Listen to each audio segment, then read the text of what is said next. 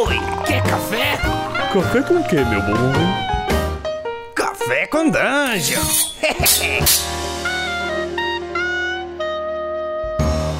Hey, hey, salve, dona lagartixa! É hoje que vamos saquear aquele mago velho da torre voadora? Olha, eu já peguei poção pra voar, já peguei poção pra curar. Mas não dá não, bacalhau tá louco. E qual foi, dona lagartixa? Vai amarelar? Não é isso, meu filho. Mas chega lá, vai acontecer que nem das outras vezes. Aquele velho maluco joga uma areia preta no grupo e todo mundo cai dormindo. Rancatoco ficou por lá, a pobre da mudinha ficou por lá, a Silvia Jurubeba só faltou roncar. Dá pra gente não, bacalhau? Então segura essa! Que poção é essa? Não é poção, é um frasco com o novo café coral da Ovelha Negra Cafés. Cada um toma duas doses e pronto. Imunidade a sono instantânea. A gente invade, ignora o velho da torre e resgata a espada cantante, pega o baú cheio de ouro e depois a gente volta para dormir em paz quando baixar a bola. Nossa, e que cheirinho gostoso é esse? Você não tá entendendo, dona Lagartixa, esse café é delicioso. Já pedi até uma carga nova para a próxima caravana, mas dá para pedir pela internet também www.ovelhanegracafés.com.br. Aí você usa o cupom regra da casa 5, tudo maiúsculo, para dizer para eles que o velho Balbec te mandou. E aí se você for da guilda ainda, troca uma ideia com ele que ele te consegue 10% de desconto no pedido. É, então partiu torre voadora, bacalhau. Simbora, dona lagartixa. Bom dia, amigos do Regra da Casa. Estamos aqui para mais um Café com Dungeon na sua manhã com muito RPG.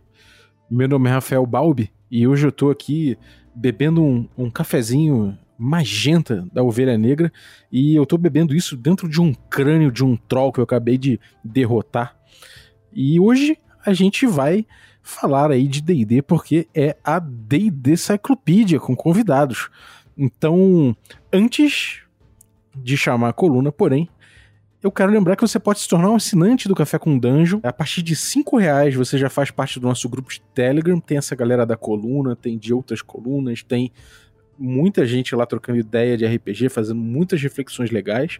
Então, é um grupo de Telegram com mais de 100 pessoas para você fazer parte. Além disso, você é, recebe conteúdo extra e participa de sorteios, como por exemplo, cafés gourmet aqui do nosso parceiro Ovelha Negra. E também, é, já já a gente faz aí um, um, sorteio, outro sorteio, né? A gente já fez alguns, do My Dice Factory, com dados também artesanais. Então é isso aí, picpay.me barra café com dungeon, torne-se um assinante. Sembiano, D&D Cyclopedia, toca aí.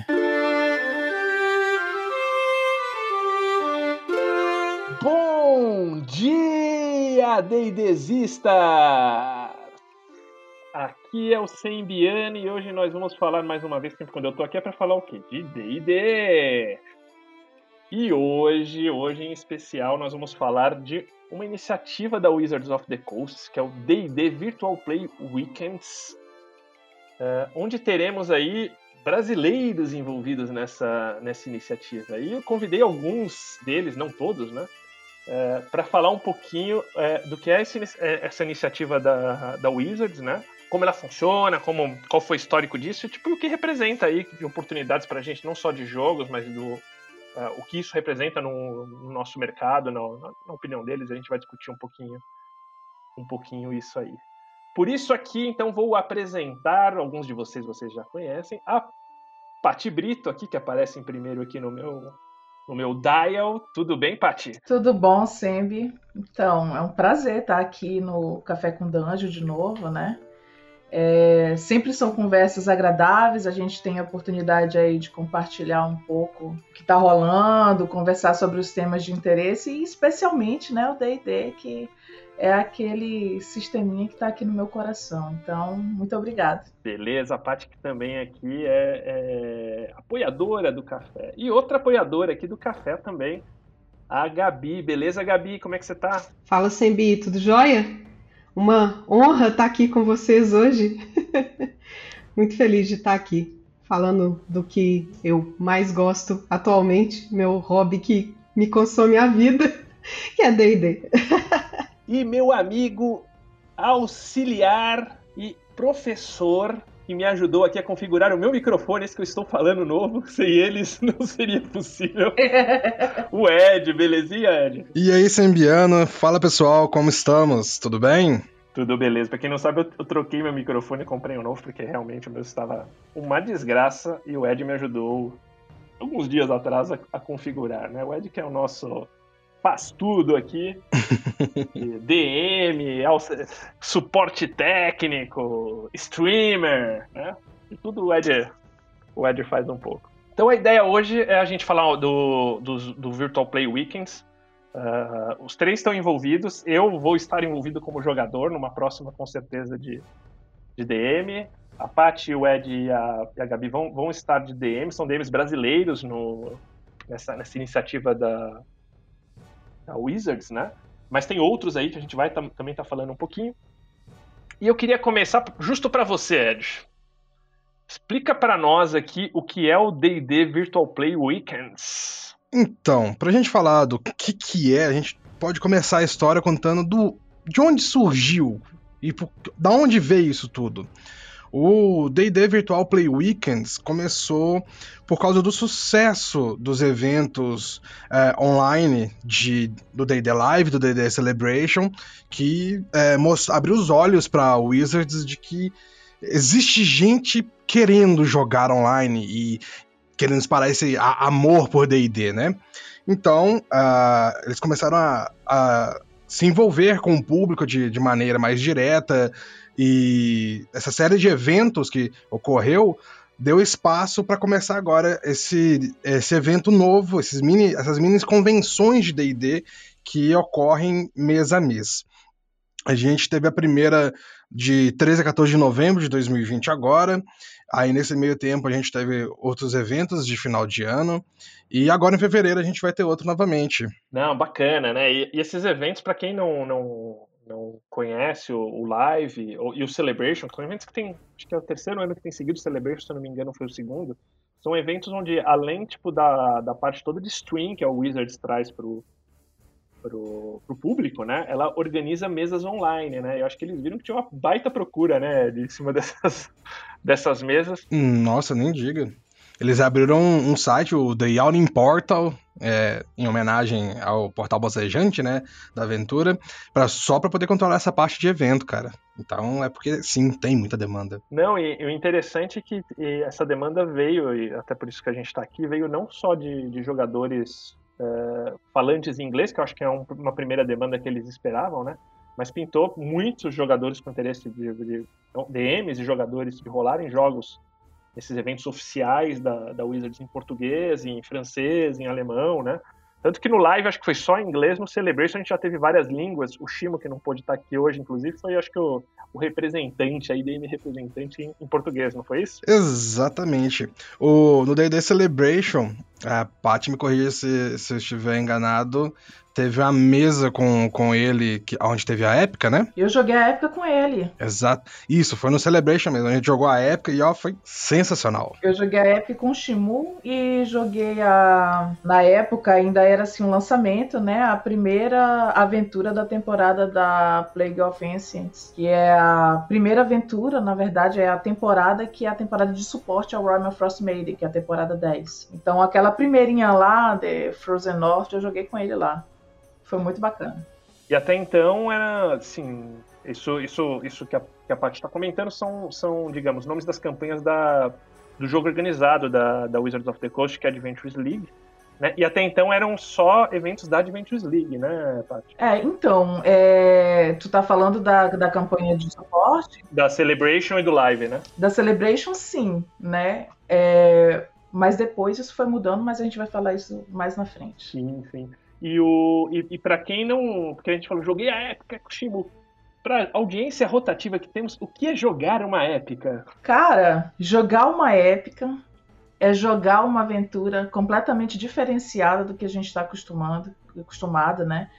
Porque você está acostumado ali jogar naquela individualidade da sua mesa, né? Com seu mestre, com seus colegas ali que vão ser os seus companheiros de aventura E jogar uma época é de repente você jogar ali com 100 pessoas, né? Com tempo cronometrado e vocês todos jogando a mesma aventura que além de ser a mesma aventura, ela ainda tem as partes interativas, né? Onde uma mesa interage com outra, onde as, os personagens de uma mesa conseguem interagir com NPCs que são os mesmos NPCs que o resto do pessoal lá vai também participar das outras mesas. Então, é, é para mim, a Celebration foi uma experiência de outro mundo, justamente por causa da Epic, né? E aí depois a gente gostou tanto que trouxe a Epic para o Brasil né? E aí já é outro assunto. Daí já daí a gente espero que conte que você que assim que iniciativas de jogar a época por aqui tenham muitas, né? Eu como Nossa, você não tem noção como a pessoa, o pessoal aqui enlouqueceu, assim, quem participou da Epic, é, os relatos que teve, né, depois do evento do ano passado, foram relatos de tipo assim, cara, jogo organizado subiu de nível, né? A gente entrou com outro patamar tal qual é tanto a, o retorno da experiência, quanto é a, o nível né, de, de interação que a gente faz ali. É um, é um negócio bem diferente. Eu convido todo mundo que estiver ouvindo para um dia, se você tiver oportunidade, não perca a oportunidade de jogar uma Epic, porque é uma coisa assim que, que é pontual na vida do RPGista, na minha opinião. Ó, e você fala ainda que o, o Ed teve recentemente, teve um evento semana passada, se não me engano, o Winter Fantasy, onde, tipo, também como DM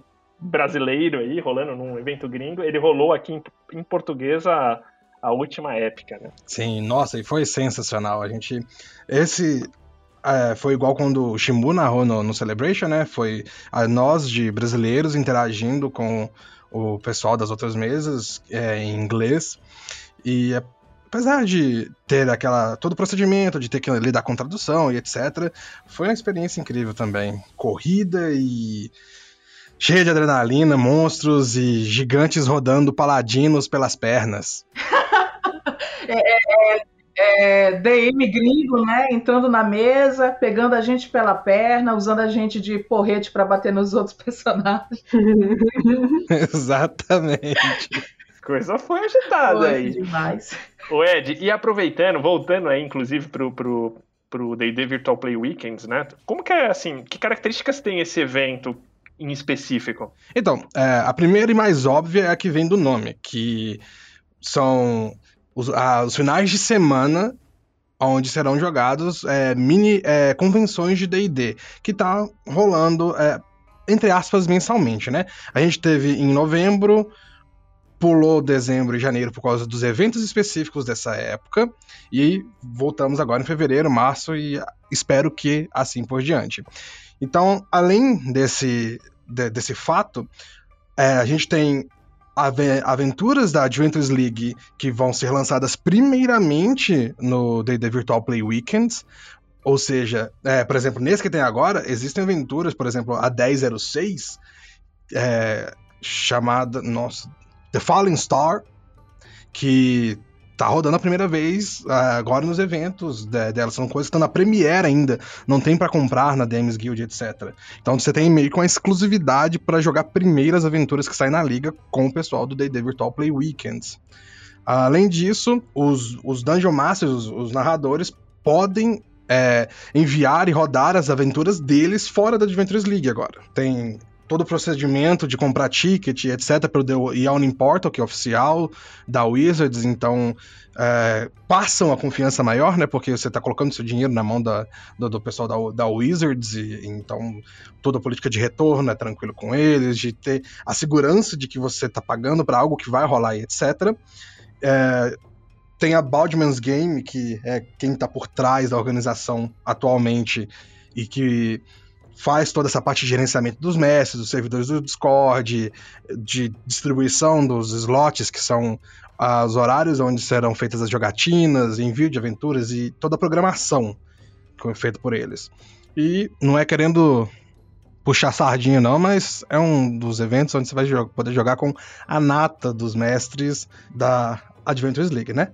E de fora também, né? Porque pelo, pelo que eu vi, é de tipo tem. É, eu não me lembro de dezembro, eu acho que eu vi alguns, alguns jogos de outras edições. Agora na edição de fevereiro, pelo que eu vi, a lista de aventuras, a gente vai falar delas aí com a Gabi mais pra frente, é, mesmo em inglês você não tem outros outros outras edições de D&D, mas, mas o ideal dela, assim, é que as pessoas possam também é, e os DMs inscreverem outras edições a futuro. Tem toda ali, eu, imagino eu, né, o, o crivo da, da Baldman, mas é, é, é, uma possibilidade que eles deixarem aberta, inclusive na divulgação, né? Sim, sim. É pra jogar D&D, não importa qual edição. Mesmo aquela da qual a gente não costuma falar o nome. Não fale isso, porque está aqui eu, que sou um defensor inveterado dessa da, da não nomeável, do, do Valdemort de D&D. Olha, Sembi, eu acho que sim, viu? Eu acho que a tendência é entrar tudo quanto é edição de D&D. É, a gente já vê isso nos outros eventos da Baltimore, né?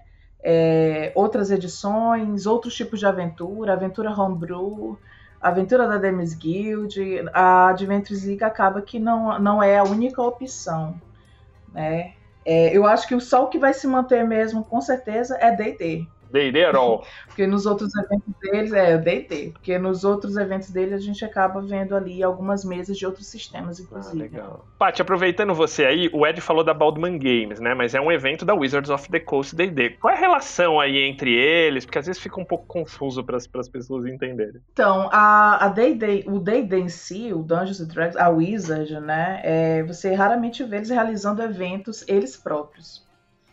Então, o que, que eles fazem? A Baldwin Games é uma empresa que presta serviço.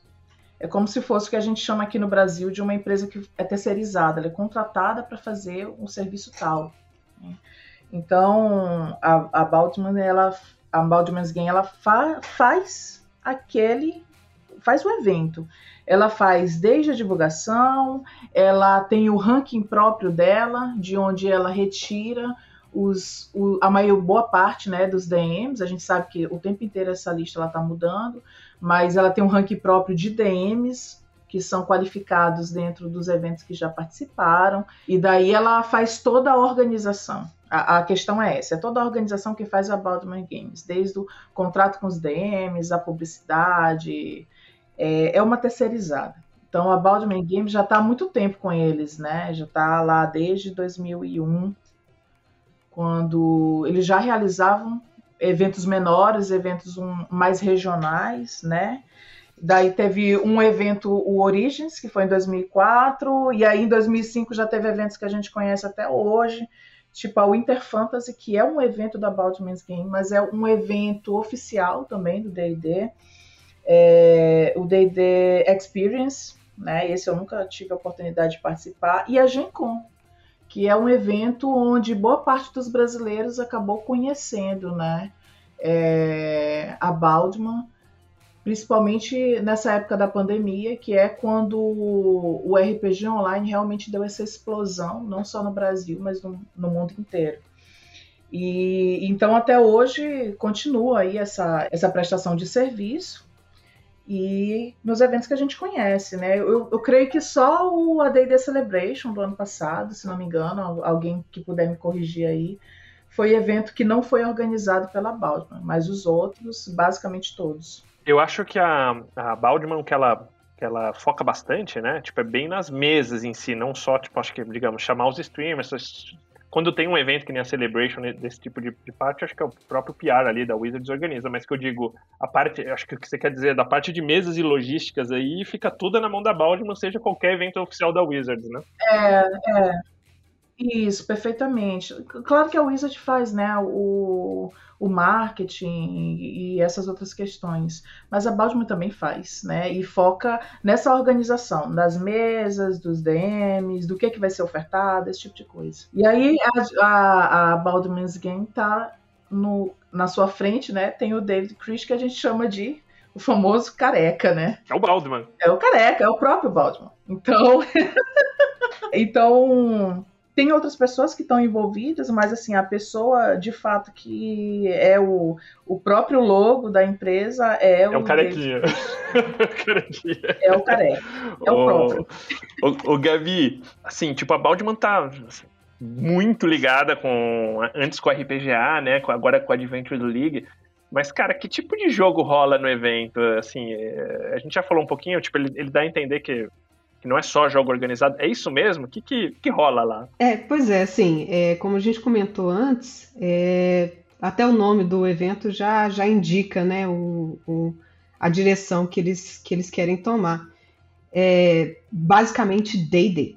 Né? Eles não têm é, outras edições, igual a gente comentou antes.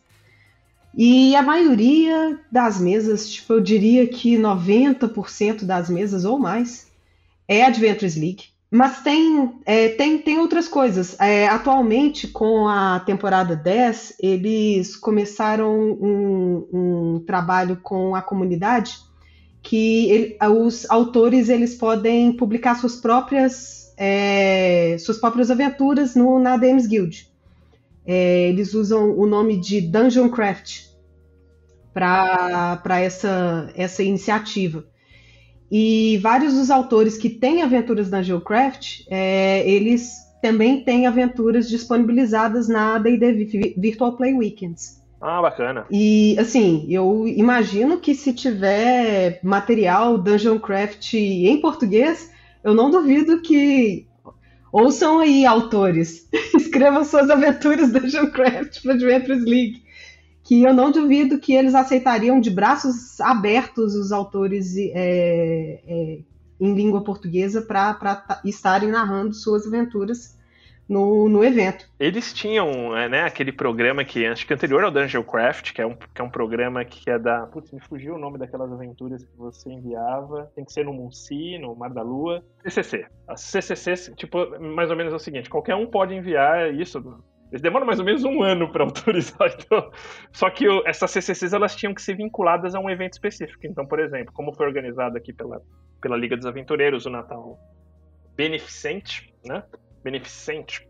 Uh, você poderia cadastrar uma CCC pela Adventures League ali, um, um autor, claro, combinado com, com os organizadores do, do evento. Uh, tinha, que, tinha que mandar em inglês, Podia ser conversão em português também, mas a versão em inglês era obrigatória. E tinha alguns limites, assim, tipo, ah, você pode fazer de um a, no Tier 1, tem que ser na região ali do, do Mar da Lua tal. Então, as CCCs já, já tinham. Agora, me parece que essa Dungeon Craft é um pouquinho mais aberta, né? Pois é, é os autores eles podem publicar, fazer suas publicações direto lá no Dames Guild. E elas estão, se elas é, seguirem um formatinho de Dungeon Craft, elas estão pré-aprovadas. Obviamente, se eles revisarem e não, não tiver, pode adaptar para manter ela é, autorizada, ou eles removem se, se, se não for, se não, não tiver de acordo com as, as guidelines, vamos dizer assim. E está saindo relativamente rápido, né? É, é, muito mais rápido do que o CCC, o Community. É, uma coisa que deixava o pessoal para baixo com essas CCCs é assim, porque algumas pessoas entravam, assim, que eu já conversei com alguns, né? Entravam, mandavam, demora um ano, não obtinham uma resposta, demorava, né? E eu, o que eu percebi é que essa, essa Dungeon Craft está saindo assim rápido. Isso é bom, né? Porque sai dentro da temporada, não vai sair depois, que já tiver uma outra temporada rodando aí, isso é bacana. O Gabi, você falou temporada, a, a Paty também. Explica para quem não é, assim, do, do meio do jogo organizado aí, o que, que são essas temporadas? Essa temporada em especial, ela tá um pouquinho mais interessante do que as outras. É, porque toda vez que você faz um personagem, aquele personagem ele faz parte de uma temporada. A temporada atual é a 10, que é, ela está acontecendo, as aventuras estão acontecendo, acontecendo todas em Icewind Dale. É, e tudo que está para trás agora eles chamam de histórica. E uma coisa que mudou é, e que tem causado muita discussão é que você não, antigamente você podia pegar o seu personagem que era da temporada anterior, fazer uns ajustes e continuar jogando ele na temporada nova. E isso quebrou nessa temporada. Então, para todo mundo da Adventures League, teve começado o nível 1 de novo. Lá em Icewind tomando nevasca na cabeça. E, e, normalmente essas temporadas elas são ligadas ao produto vigente, né? Então, digamos, a décima tá ligada ao, ao Rime of the Frost Maiden, né? Inclusive, acho que em história, meio que dá umas interligadas ali com a história também, né? Sim, sim. É interligado geralmente com a publicação principal da, da daquele ano, né? Vamos dizer assim. É, e antes era Avernus, Era de Avernus, de Avernus, isso mesmo. E o, eu cheguei a jogar algumas. Inclusive, a, a, a Avernus, a primeira aventura da temporada, é, ela é uma introdução ali a, a Euturel, né? Que eu acho que é uma introdução melhor que, o, que o livro de Avernus, onde você já começa no, na, na, porta de Baldur's Gate. Então, acho que a, a, primeira aventura da Adventures League, ela linka com isso, mas linka antes ali, em todo aquele drama de Euturel, que é bem, bem interessante. Indo para nosso, pro nosso, nossa pautinha aqui, que, que tem disponível no nosso idioma, que é o que interessa, Gabi? Ah, essa é a melhor parte para quem fala português, para quem joga em português. Que que... É, só uma coisa, talvez valha a pena fazer uma menção honrosa, que além de temporada histórica e temporada vigente, a gente tem aquela outra temporada, aquela outra modalidade que tem fumaça e vapor, que é Eberron. Verdade. Que é separado também, que quem quer jogar em Eberron deve seguir as regras de Eberron. E acho que além de Eberron também, fazendo um ajuste ao seu ajuste, tem também o, o Dreams of the Head Wizards, que é um tipo uma como Eberron é uma a parte das temporadas, mas que toca aí nos jogos de, de níveis mais altos, assim, que é, raramente a gente tem exemplos disso, mesmo na quinta edição, são poucos suplementos, e, e, você tem toda uma lista de aventuras aí da Adventures League mais focadas nesses níveis mais altos, que acho que mas são, são dois bons apartes aí. Mas, mas eu acho que em termos de regra é Historic, né? Isso, DRW é Historic, é considerado Historic. É. é onde as temporadas convergem, vamos dizer assim, porque depois do, do quinto nível, o pessoal que está em Icewind Dale pode sair de Icewind Dale e se tornar um personagem histórico. E aí eles podem participar da Dreams of the Red Wizards e de outras aventuras históricas também a partir do quinto nível. Ele só não volta, né, se eu não me engano. Não volta para Icewind Dale. Se sair, não volta mais. Tá expulso. E, e, a gente também esqueceu de citar que a parte das temporadas tem tipo umas regiões de Forgotten que são meio loteadas, né? Como, como funciona isso? Pois é, isso aí é, é inclusive foi uma das é, essas regiões loteadas foi uma delas foi a que conquistou meu coração, que é Munchei. É, tem a Border Kingdoms também. A gente tem o DM Corvo que rola quase. Não, ele, a, a intenção dele é rolar tudo de Border Kingdoms. Se ele já não rolou tudo de Border Kingdoms no, no servidor, cara, só tem mesa do Corvo naquele servidor, é incrível. É... e quando eu joguei na Gen Con, e eu conheci todos vocês, uma das aventuras que eu participei era exatamente uma aventura em Munchei. E aquilo me, me fez apaixonar pela, pela região. Eu Depois eu descobri que é, foi a segunda, o segundo cenário de campanha que existe de Forgotten Realms, lá atrás, quando o D&D foi lançado. O primeiro foi Waterdeep e logo em seguida foi criado Moonshade. Foi o primeiro romance que foi criado é, e que é foi usado de base para o mais famoso aí, que é a Estilha de Cristal. Então, assim, é uma região super bacana, gosto muito. Eu mestro muitas vezes, eu tenho todo o conteúdo que existe na DMs Guild e sempre que eu tenho oportunidade de estar tá narrando o Moonshei nos eventos da Baldman também, eu, eu tento estar tá pegando as mesas porque gosto muito do cenário. E, claro, a nossa queridinho, né, é, tem também mesas de Icewind Dale, que é a temporada corrente. É, o Ed ele vai estar tá narrando e a Paty também vão, estar narrando aí as mesas exclusivas com conteúdo que você não encontra em lugar nenhum, a não ser no evento, que é a The Falling, The Falling Star. Me perdoem se eu estiver falando. que é a aventura mais nova, e também tem a 05. Eu não estou lembrando o nome agora também. Então, Mas... aqui em português a gente tem essa parte da Moonshake. Quem reclama muito que não tem DD fora da Costa da Espada, não tem Forgotten, você tem aí toda essa parte da Moonshake, tipo, dá pra jogar várias aventuras. Inclusive, acho que tem muita aventura da Moonshake pra, pra jogar. Acho que tá rolando você, tá rolando Daniel Nash também, né? É, nossa, são 20, são 20 trilogias. Na verdade, coloca trilogias entre aspas, porque Munchei 1 não é uma trilogia, é um, um são cinco aventuras.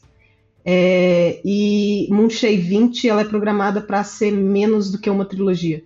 Mas todo o resto é, são, são trilogias. Então você imagina, são 20 você tem basicamente 60 aventuras para rodar na região até tudo ser lançado. É, e para quem não conhece Monchei, é meio uma Inglaterra arturiana, assim, uma pegada meio meio brumas de Avalon, assim.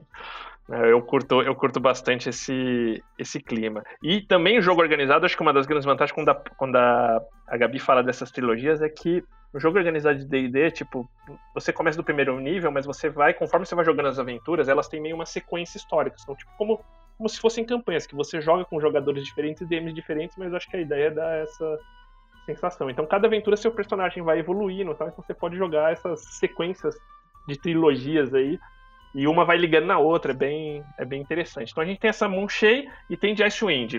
Eberron tem dessa vez? Não. Em português não tem, tem em inglês, é, para quem se sente à vontade para jogar, claro. Tem bastante conteúdo de Eberron também é, em inglês. Inclusive, se eu não me engano, tem uma Tier 3 de Eberron para rodar. É verdade, eles lançaram agora, se eu não me engano. É da Oracle of War. Sempre, eu só queria complementar uma, uma coisa. É que sobre esse negócio do loteamento, né? É, a questão é o seguinte: tem, tem exclusividade, algumas pessoas têm exclusividade sobre locais para explorar, né, dentro aí desse mundo. Então, por exemplo, a Monchês que a, a Gabi está falando, é, a Baldman ela tem direitos legais para explorar com exclusividade é, essa área. O que, que, eu, que, que eu tô querendo dizer com explorar, né? É, eles, eles escrevem e publicam as aventuras oficiais dentro dessa região. Inclusive, eles têm um guia de cenário, né, de Moonshades, além das aventuras. Isso, então. Tem, e assim, tem outra área também que também é loteada, né, que é o Border Kingdoms. O, a Border Kingdoms ela é loteada lá para o pro pessoal da Game Holicon, que é o Alex Kammer e o Joel Fano. Então, eles que são os principais autores dos livros, né? E não só dos livros base, junto com Ed Greenwood, que é o autor. Né? Olha a carteirada aí. É. Não, a carteirada aqui é violenta, a gente tem que ter que sair do meio, né? Então, eles detêm ali os, os direitos de publicação legal das aventuras oficiais nessas regiões. E o, acho que o sonho, né, de todo escritor brasileiro é pegar uma fatiazinha ali em algum lugar, né, e, e ter um dia, quem sabe, uma exclusividade de uma área para poder explorar também. Ah, não custa sonhar. Então, em português a gente está com, com o Munchês, está com, a, tá com a campanha de Munchês, está com a campanha de Icewind. Em inglês tem Eberron, acho que tem Red Wizards, né?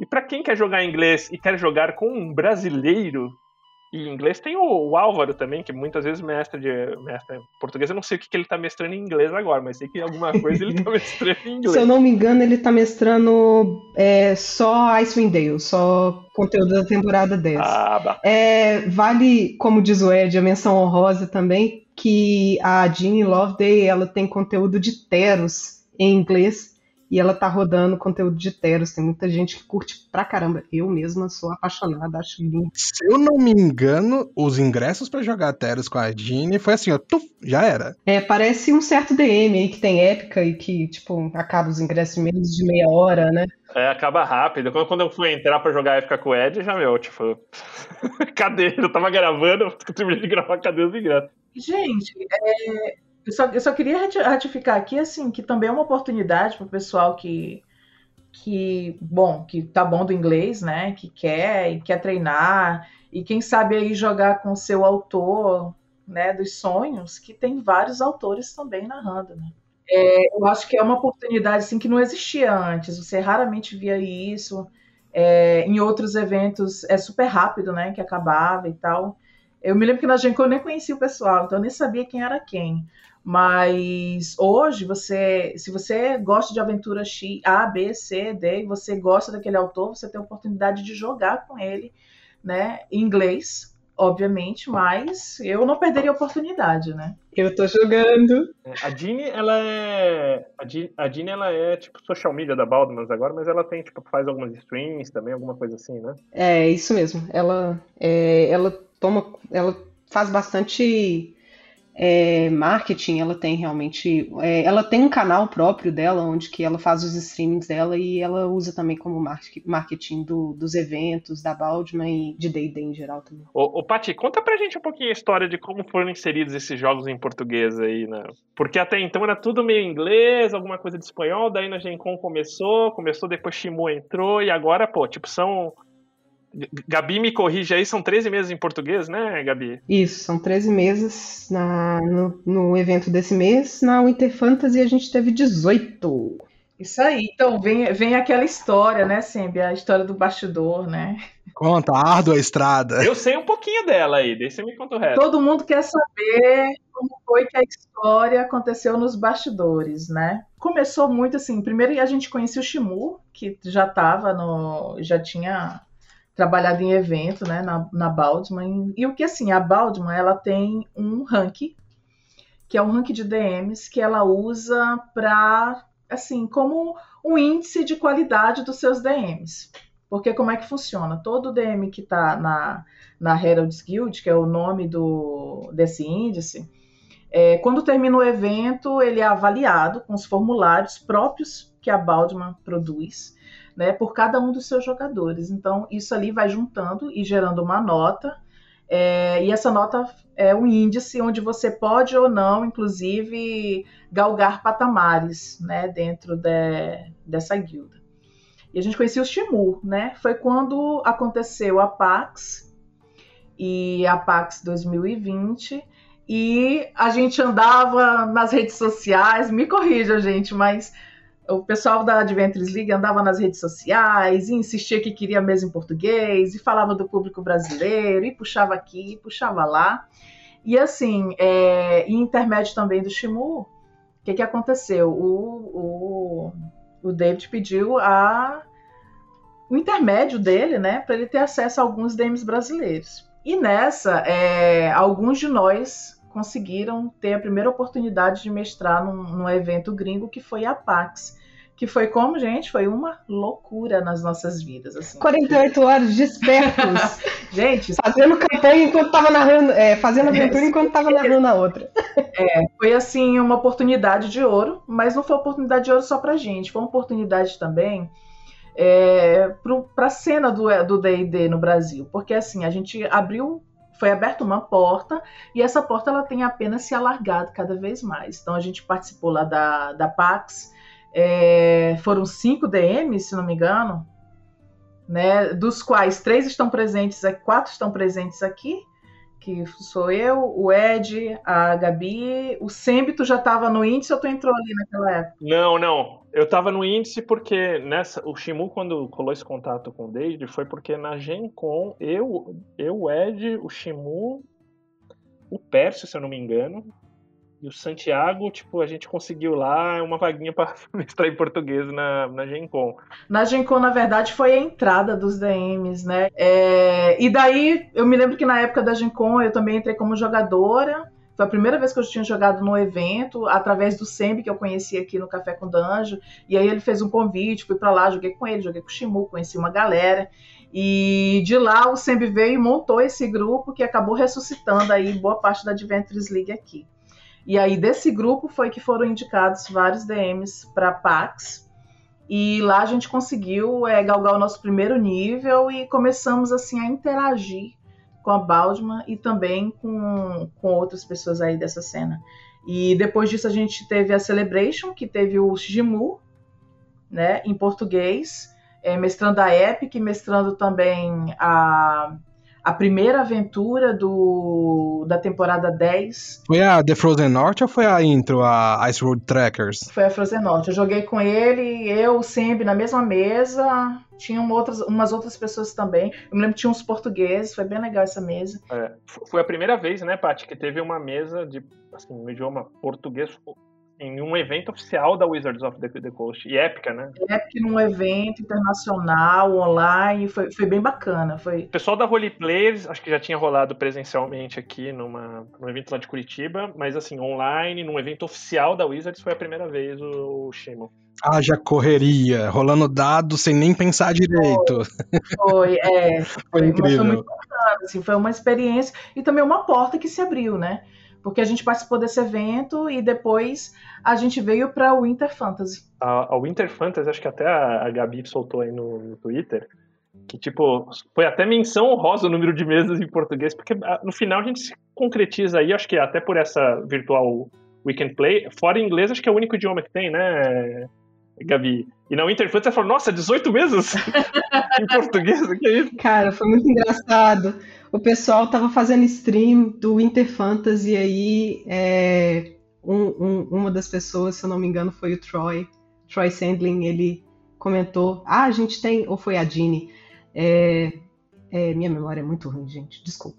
Mas assim, é, um deles virou e falou durante a stream: é, tem tem 18 mesas de em, rodando em português. Aí alguém tipo gritou: Como assim? 18 mesas? Ele é. Na, na, verdade, os idiomas oficiais do evento, então, são inglês e português, né? É, na Day Virtual Weekend só tem português. Teve no Winter Fantasy em espanhol. É, o, o, que eu acho que mostra muito muita força do mercado do, de D&D, assim, tipo, pra, pra língua portuguesa, né? Assim, se concretizando aí na, assim, nos eventos da Wizards como, como além do inglês, o segundo idioma, passando espanhol, que, digamos assim, se você vê em público, você tem toda a parte de América Latina e Espanha. É um público bem extenso, assim, de em espanhol, mas ah, no final o português vem, vem se concretizando.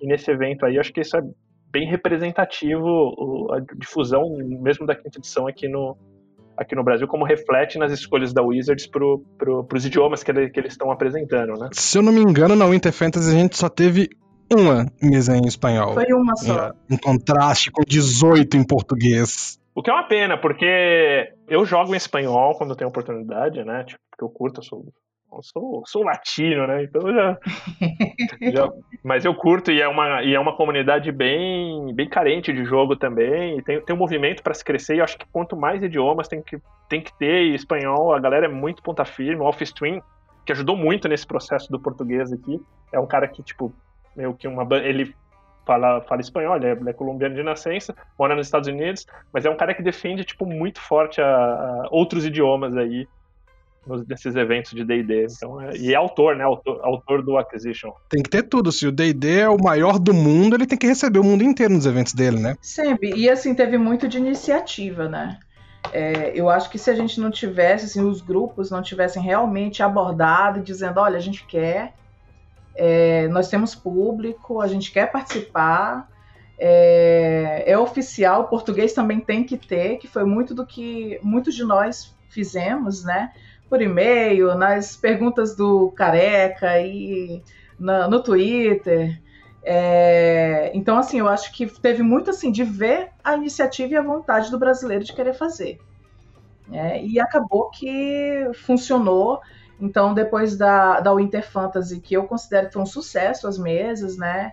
Acho que a gente teve um índice de cancelamentos muito baixo, acho que duas meses ou três meses. Quer dizer, não lembro, não tenho esse dado, perdão. Estou falando pela minha, né? Que tive uma. Mas índice de cancelamento foi baixo. É, eventos vendidos, né? 5 dólares. 5 dólares foi o. Pois é, com ingressos a 5 dólares, então a maioria das mesas rodou. Né? Então a gente sabe que tem um público, e esse público ele quer jogar nesses eventos. Então o, o David acabou conversando com a gente, perguntando como é que a gente faria e tudo, e se decidiu que teria essa abertura aí para os DMs brasileiros. E assim, é uma porta que foi aberta. E foi ótimo, né? Porque ele perguntou pra gente sobre a realidade do brasileiro dentro do evento e os preços, então. Pô, Ed, isso, é, isso, isso foi bem interessante que você tá falando, né? Porque eu, eu corri muito por cima ali, dei, dei minha opinião quando ele me perguntou, né? Mas, assim, pra vocês terem uma ideia, digamos, os, os, tickets de outros idiomas, eles são vendidos em 10, 15 dólares. E pro Brasil se estabeleceu, acho que uma 5, não foi isso? Exatamente, 5 dólares. E, e, essa, essa, essa ação foi desde a Celebration, né? Sim, desde a Celebration. Desde a Celebration. Na verdade, desde a Gen Con. Porque na Gincon, enquanto a gente tinha ingressos ali de 5, 10 dólares, as mesas, a mesa da Epic brasileira, por exemplo, foi 2 dólares. Isso, exato, 2 dólares. É, então foi 2 dólares que eu paguei para jogar, enquanto o pessoal tava pagando 10. É, e aí, depois disso, na Winter Fantasy teve essa diminuição do ingresso, justamente pensando nessa situação do câmbio e do acesso ao brasileiro poder pagar para poder participar desse evento. E agora na Day Day Weekend, que está a 5 dólares o ingresso. O que é muito mais caro do que de graça, mas é muito mais barato do que qualquer outra coisa que alguém for fazer no final de semana, né? Um churrasco, uma ida na pizzaria, um cinema, tudo sai muito mais caro do que isso. É, o interessante é que, nesse caso, os DMs eles têm os custos da, da, da aventura, porque essa aventura você tem que comprar na, na, na, DMs Guild. Em alguns casos não, em alguns casos, nessas mais exclusivas, eles cedem e tal, mas tem todo o custo envolvido no, no processo, mas eles também são, são é, parte desse valor vai, vem para remuneração e foi todo um esforço da, da Wizards e da Baldwin para ver como funciona isso no fisco americano, então acho que tipo começa a movimentar bastante bastante o mercado nesse sentido, né? É, o evento da Winter Fantasy mesmo, ele é, foi um evento pago nesse mesmo, nessa mesma área de, de preço, né, mas nessa mesma categoria dos 5 dólares, e o, o que era para ser redirecionado aos DMs brasileiros foi todo doado para caridade, e foi aí que o Dave viu que realmente tá, a galera tá ali, tá pagando, tá jogando, e então aí ele fez o esforço e chegamos aí a agora ao evento de, da Day Day Weekend que vem agora esse final de semana. É, e aí, isso aí, Gabi. E aí é contigo. Quais são as datas exatas aí desse, desse evento de fevereiro? É, pô, o evento de fevereiro é agora, dia 19 até o dia 21. Estaremos esperando todos vocês lá. Ou seja, amanhã, né, que seria sexta, sábado e domingo, 18. É, 19, 19 sexta-feira dia 20 sábado e dia 21 domingo. E tem, e tem, se eu não me engano, as datas de março já também, né? Sim, a gente já tem. É porque, como é um evento mensal, eu tenho as datas até junho, mas eu não vou ah, falar todas. Mas fala de março, pelo menos. Acho que é 12, 13, né? Se eu não me engano. Alguma coisa. De 12 a 14, porque são sempre três dias. Tem todas as datas no, no, no calendário é, do, do site da Adventures League Brasil. E lá também tem, tem as mesas, tem, tem todas as informações lá. Que é de fãs, né? Um site da, da Adventures League de fãs. Qual que é o endereço? É www.adventuresleaguebrasil.org? Exatamente. Ô Ed, e cara, sou jogador, que é o meu caso, como que eu faço para me inscrever, velho? Então, né, já que o cara do suporte sou eu, então vamos ao suporte. O ingresso, você consegue adquiri-lo através do chamado Yawning Portal é, o portal bocejante, vamos dizer assim. Você entra no site, yawnimportal.dnd.wizards.com e nele você já vai receber lá o welcome e etc, a, a parte de introdução e se você for um jogador brasileiro que tá tranquilo com o inglês, vai na fé. É simples, é só clicar ali, vai estar tá os jogos que estão em aberto, do, do, evento que está em aberto, no caso, vai estar lá, você clica no evento, vai ter as mesas, você pode filtrar, seja por aventura, seja por idioma, usando o atalho do seu navegador de pesquisa, geralmente Ctrl mais F, e procurar pelo que você tá, quer jogar. E a partir daí é tranquilo de, de fazer a compra. Se você não for fluente em inglês, pelo Google Chrome, por exemplo, existe a ferramenta de tradução da página, que aonde você estiver posicionado, e você pode utilizar essa ferramenta que funciona muito bem. Não é perfeito, sem falhas, mas é o suficiente para você conseguir encontrar os jogos, para você conseguir se cadastrar e para você conseguir fazer a compra do seu ingresso, que aceita várias bandeiras de cartão. E inclusive você pode utilizar o PayPal gerando o cartão de crédito pré-pago lá, caso você não possua cartão de crédito, pelo PayPal você consegue fazer o depósito, a transferência de dinheiro e gerar um cartão pré-pago para isso. E utiliza esse cartão pré-pago para poder é, finalizar a compra do seu ticket lá dentro do Yawning Portal. Inclusive, isso acho que é uma melhora futura que eles podiam, assim, claro, acho que tá começando essa questão dos idiomas, cara, muito legal ter português, mas acho que uma boa melhora futura seria ter, tipo, essa parte, por exemplo, da descrição da aventura em português. Se eu não me engano, eu vi algum evento que tinha isso, não sei se foi na, na Winter Fantasy que eles fizeram, né? A descrição da aventura você pode ainda encontrar em português, se eu não me engano. Agora a minha cabeça fez aquela. Foi tomada pela, pela névoa aqui de, de Ravenloft, de sessões passadas. Mas eu acho que você ainda acha a descrição em português. De qualquer maneira, se você dá, procurar português, você vai encontrar do mesmo jeito. O que você não tem é o site. O site é todo em inglês. Então, os botõezinhos estão em inglês, a parte de login está em inglês, os a parte de preencher o, o cadastro para você se cadastrar, os dados para você se cadastrar está em inglês, mas utilizando a ferramenta de tradução da página funciona tranquilamente. Ed, eu só queria fazer uma notinha aqui que a gente notou uma coisa. E a Gabi tinha me falado e eu já tinha visto antes porque algumas pessoas é, postaram lá no canal. Quando a gente usa essa ferramenta do, da procura lá e bota, bota português, ele realmente procura todas as 13 salas, mas o que, que ele faz? Ele mostra só cinco.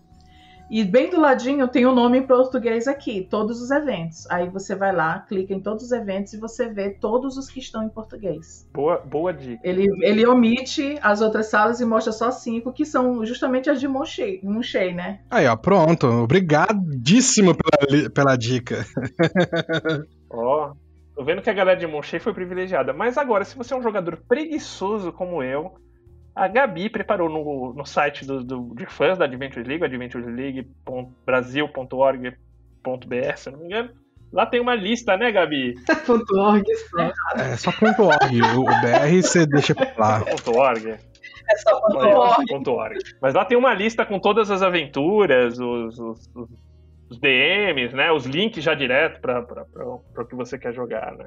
Para a sua conveniência, tem lá no, no, no blog que o Sembiano está comentando e tem também lá no servidor do Discord da Adventures League, que é um lugar melhor ainda para você ir, porque afinal lá tem mesas de graça e pagas. Jabá já, Servidor da de- Adventure League Brasil, de fãs também, né? É, e tem também, assim, espalhado em umas uns 15 grupos diferentes do Facebook. Desculpa pelo spam, galera. Eu, eu também saí mandando você procurar Edson Júnior. Provavelmente você vai me encontrar fazendo spam das mesas brasileiras desse jogo lá. Isso não é spam, isso é utilidade pública, Ed. É, é, você tá assim pelo lado. Você tem que convencer o Facebook disso, porque depois da notificação que eu recebi, não é o que eles acham. Não, acho que são oportunidades de jogo. Inclusive, tipo, eu não, não vou de DM nessa, na próxima quero ir. Tem uma modalidade lá de tipo de introdução para quem quer aprender a jogar no Roll20, quem quer aprender a jogar D&D, que se possível eu vou me inscrever para pegar uma dessas aí no futuro. Quem sabe em março aí, né? E falando nisso, inscrever para DM, Gabi, tipo, isso é só fechado aqui no, no grupo ou tipo qualquer DM pode se aventurar e se inscrever lá? Como é que funciona? É, qualquer pessoa que tiver coragem o suficiente. Não, brincando. Na verdade, DM sempre precisa, né? Vamos combinar.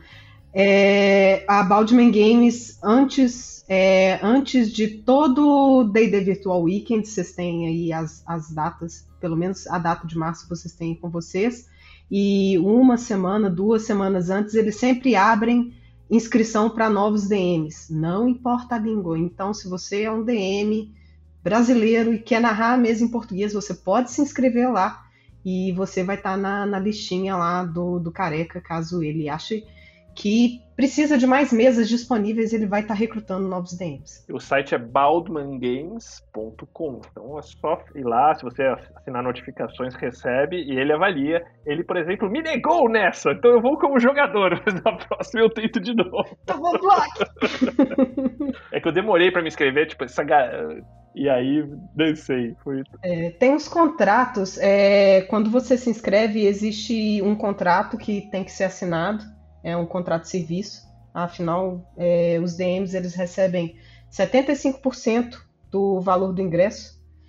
É, então você é basicamente um contratado, né? Assim, não tem vínculo empregatício, nada disso, mas assim, você está contratado ali pela Baldwin Games e um documento também de, é, de fisco para você preencher também, que é importante. Ele, ele, na real, ele terceiriza, né? Ele, ele meio que, tipo, ele é meio como se fosse o Uber do jogo. Ele, tipo, você se cadastra lá pra você oferecer a mesa e, e pumba. É, e vale dizer que toda essa parte, todos esses trâmites do, do registro como DM, até o preenchimento dos contratos, até a aventura chegar nas suas mãos, ela decorre toda em inglês. Então, se você dominar inglês, é mais fácil. Se não, é, contar com o Google Tradutor vai funcionar. Se tiver dificuldade, eu acho que não é difícil encontrar nenhum de nós lá no grupo da Adventures League Brasil e acho que eu falo por todos quando a gente tá disposto a ajudar no que precisar aí. É, e as aventuras são em inglês, eles fornecem algumas que são essas exclusivas, mas são todas em inglês. E outras, por exemplo, eu ia rolar Frozen North. Então você tem que comprar, a aventura eu comprei. Vou, vou rolar ela no futuro, comprei para Winter Fantasy, que eu fui DM.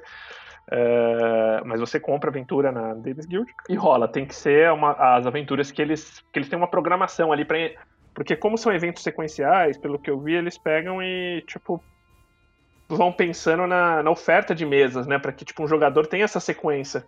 Mas também sempre, tipo, deixando mesas para iniciantes tal. Então isso, fica, isso é bem interessante. Isso me lembrou uma é, situação interessante que é, tinha um brasileiro perdido no servidor de Discord de players na, durante a Winter Fantasy.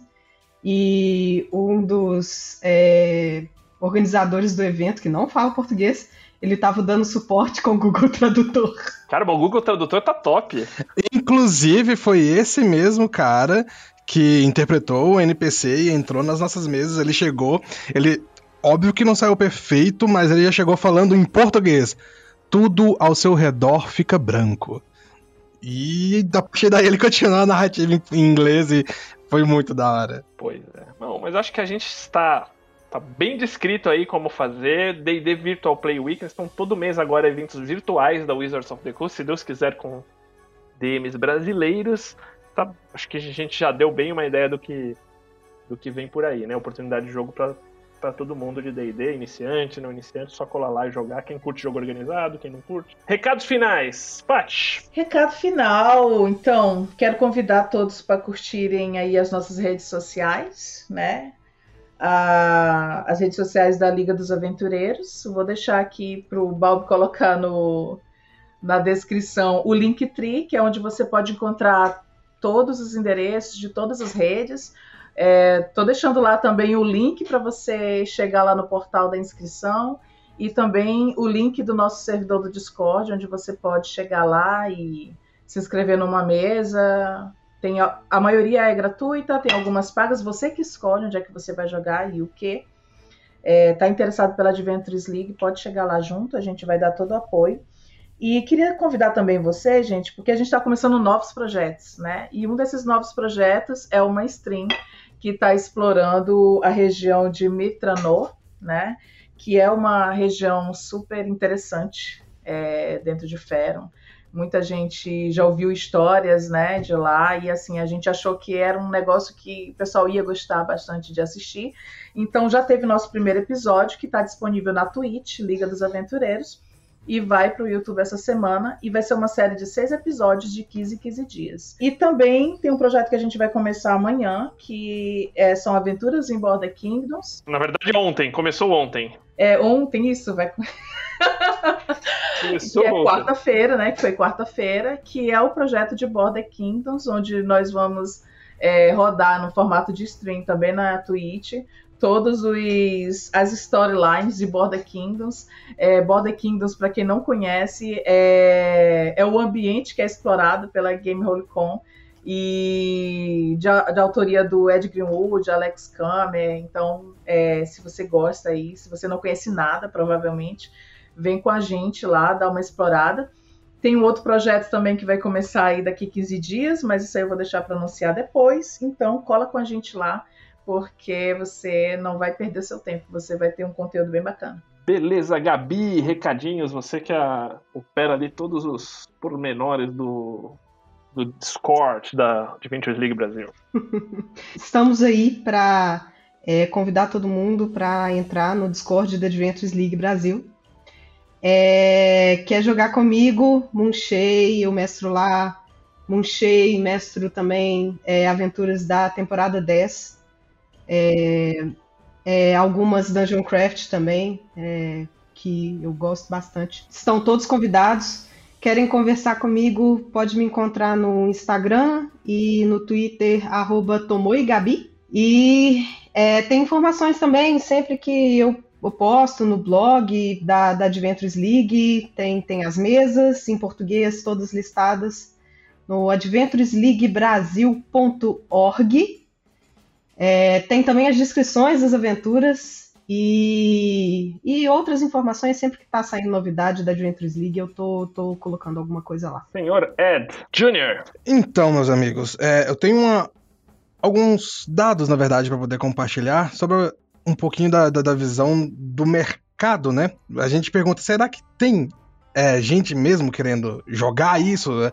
É, a, Wizards não tá só colocando o nome dela aí pro, pro vento e, e, e largando o, os jogos para poder acontecer pingados aqui e ali. Olha, é, segundo o próprio Careca, as vendas do D&D Weekends de fevereiro bateram em 6 horas os tickets vendidos no primeiro dia completo da edição anterior. Então isso já é uma mudança bem grande. Fora isso, as aventuras introdutórias, para mostrar que tem gente entrando no hobby também, as aventuras introdutórias da décima temporada abriram mais mesas da, da introdutória, mesmo depois de já esgotado o cadastro de DMs, porque o pessoal ainda tá pedindo para poder começar, para poder entrar. Então, quem tá assim, ah, pô, mas já começou, já saiu a Rime of the Frost Maiden tem tempo, a décima temporada já tem tempo que, que saiu, vou chegar no meio do caminho. Tem gente começando todo dia. E todo mundo é bem-vindo. Bom, beleza. Então, recadinhos dados. Super agradecer a vocês. Estarei lá jogando né, com, com, vocês aí. Serei um dos, um dos inscritos. Com muito prazer. E bora lá jogar DD. Um super abraço, pessoal. Obrigado. Até a próxima aí. Maravilha. Então, galera, esses links aí a gente vai botar aí no descritivo do episódio. E no mais, eu queria lembrar aí que toda sexta, né, eh, a gente tem aí nosso nossa live às 21 horas. Já rolou uma live aqui com a galera da coluna, então se você for no YouTube tá lá guardadinho. E nessa live a gente tirou dúvidas da galera aí que mandou perguntas no Instagram e tudo mais. É, fiquem ligados que tem outros temas, não necessariamente de DD, mas temas gerais, enfim, enfim, DD também. E a gente vai ter cada vez mais aí a galera da coluna participando nessa, nessa live 21 horas no Regra da Casa no YouTube. Então procura lá youtube.com/barra Regra da Casa e você vai ver lá o playlist com todas as lives. A gente já tá na, indo pra sétima agora. E fora isso, tem o D&D Moleque, tem tudo que você quiser, tem lá no youtube.com/barra regra da casa. Lembre-se que toda sexta-feira, às 21 horas, a gente vai estar tá com essa live aí, trocando uma ideia com os assinantes, é, respondendo perguntas sobre os episódios, ou ouvindo aí sua opinião, trocando uma ideia com você, sempre com algum tema também pra gente sacudir um pouquinho também. É, então é isso, queria agradecer que você que ficou ouvindo a gente aí, muito obrigado.